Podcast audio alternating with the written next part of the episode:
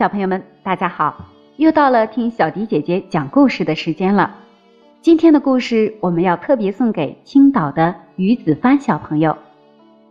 子帆特别喜欢《红星照耀中国》这本书，今天小迪姐姐就特别为你朗读本书当中贺龙二三事的节选，希望你能够喜欢。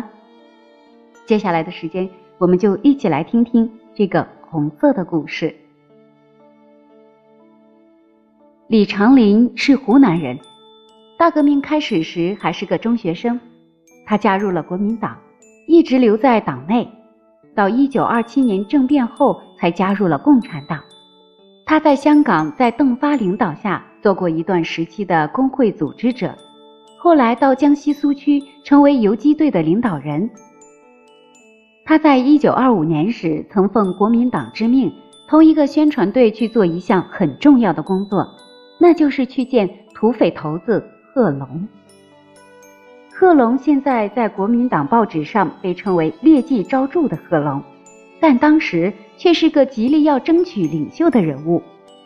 李长林奉命同他的宣传队去把贺龙争取过来，参加国民党的国民革命。即使在那个时候，贺龙的部下也不是土匪。有一天。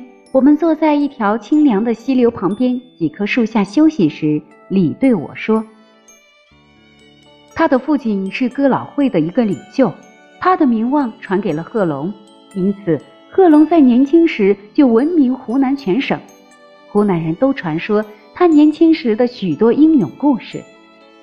他的父亲是清朝一个武官，一天别的武官请他去赴宴，他把儿子贺龙带去。”做爸爸的吹嘘自己的儿子如何勇敢无畏，有个客人想试他一下，在桌子底下开了一枪。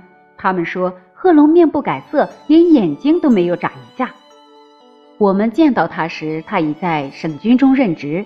他当时控制的地区是云南运鸦片烟到汉口去的必经之道，他就靠抽烟税为生，不抢老百姓。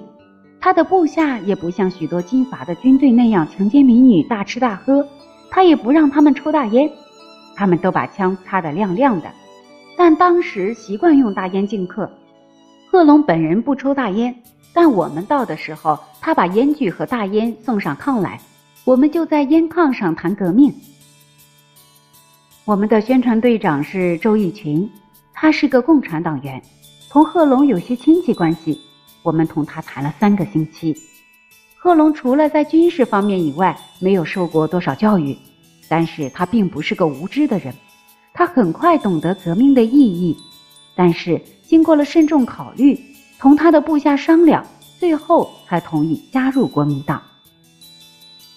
我们在他的军队里办了一个党的训练班，由周逸群主持。周后来牺牲了，虽然这是一个国民党的训练班。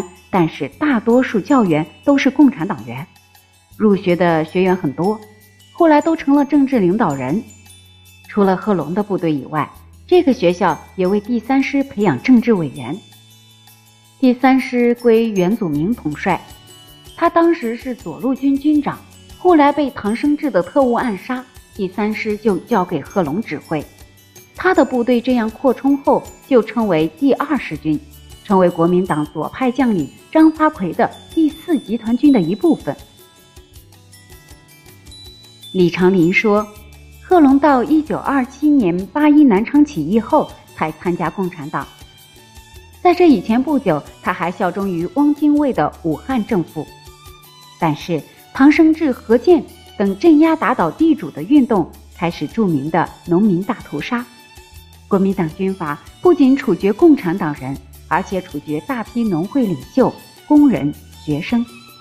这时，贺龙才毅然投向共产党。他出身于贫苦的农民家庭，完全同情于穷人。这种屠杀激起他的愤怒。何键现在担任南京方面湖南省主席。据李长林说，他是反革命将领中最残暴野蛮的一个。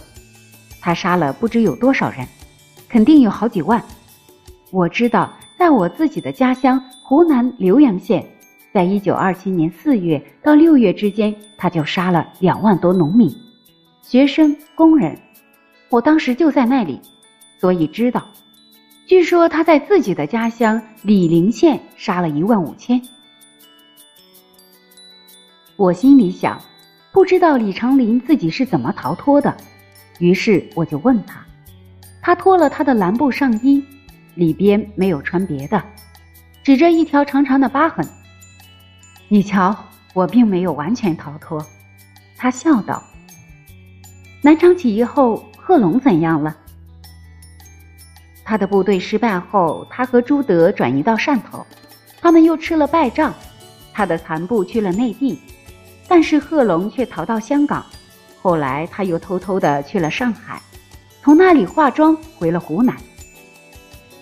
传说贺龙用一把菜刀在湖南建立了一个苏区，那是早在一九二八年。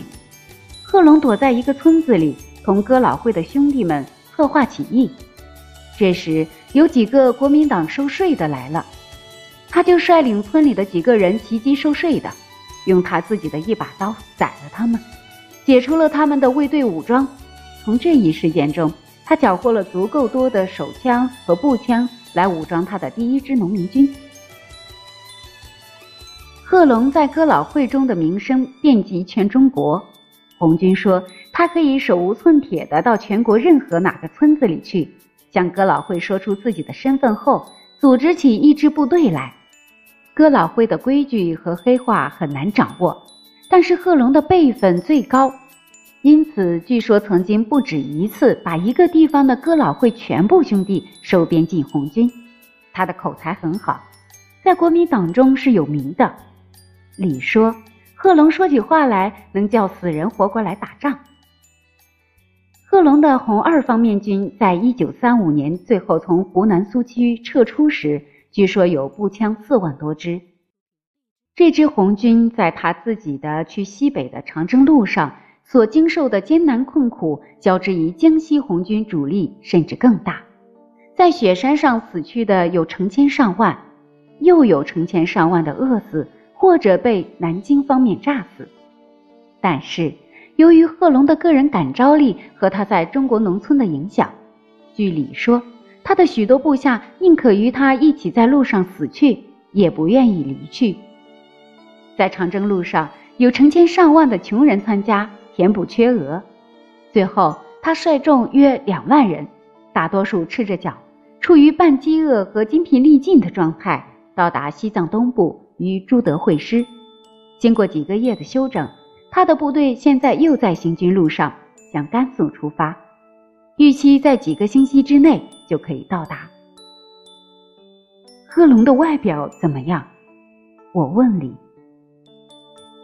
他是个大个子。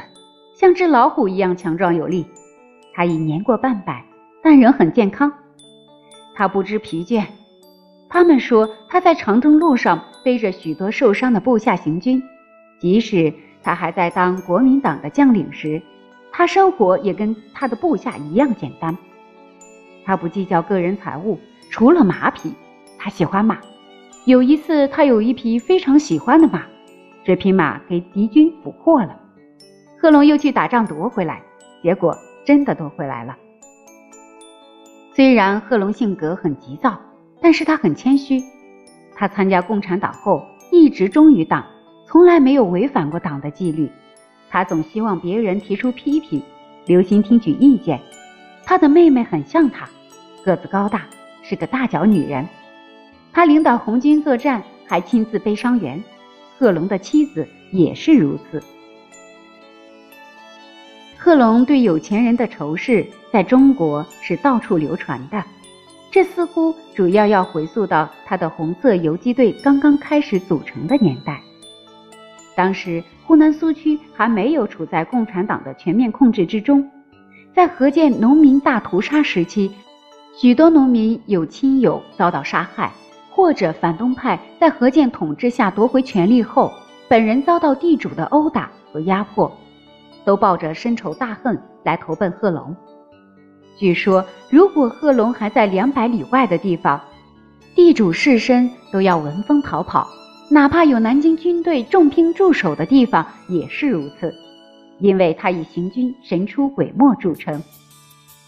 有一次，贺龙逮到了一个叫波斯哈德的瑞士传教士，军事法庭因他从事所谓的间谍活动，大概不过是把红军动向的情报传给国民党当局，许多传教士都是这样做的，判处他监禁十八个月。贺龙开始长征时，波斯哈德牧师的徒刑还没有期满，因此奉命跟着军队走。最后刑期满了，才在途中释放，给旅费前往云南府。使得大多数人感到意外的是，波斯哈德牧师对贺龙并没有讲什么坏话。相反，据他说，如果农民都知道共产党是怎样的，没有人会逃走。当时。正好中午要歇脚，我们决定到清凉宜人的溪水里边冲个澡。我们下了水，躺在溪底一块长长的平石上，浅浅的凉水在我们身上潺潺流过。有几个农民过去赶着一大群绵羊，头顶上蔚蓝色的天空晴朗无云，四周一片宁静优美。几百年来都是这样的，这种奇怪的晌午时分。使人感到宁静、优美和满足。我忽然问李长林：“结过婚没有？”我结过婚了。他慢慢的说：“我的妻子在南方被国民党杀死了。”我开始有一点点懂得中国共产党人为什么这样长期的、这样毫不妥协的、这样不像中国人的进行战斗。我以后在路上。还要从其他红军旅伴那里了解到更多这方面的情况。好了，子凡小朋友，这就是关于红星照耀中国中关于贺龙二三事的节选，你还喜欢吗？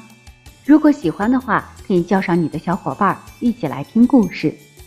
如果小朋友们有想听的故事，也可以让爸爸妈妈在我们文章的末尾留言，写下你想听的故事。就有机会听到小迪姐姐专门为您讲述的故事。今天的节目就到这里了，宝贝们，晚安吧。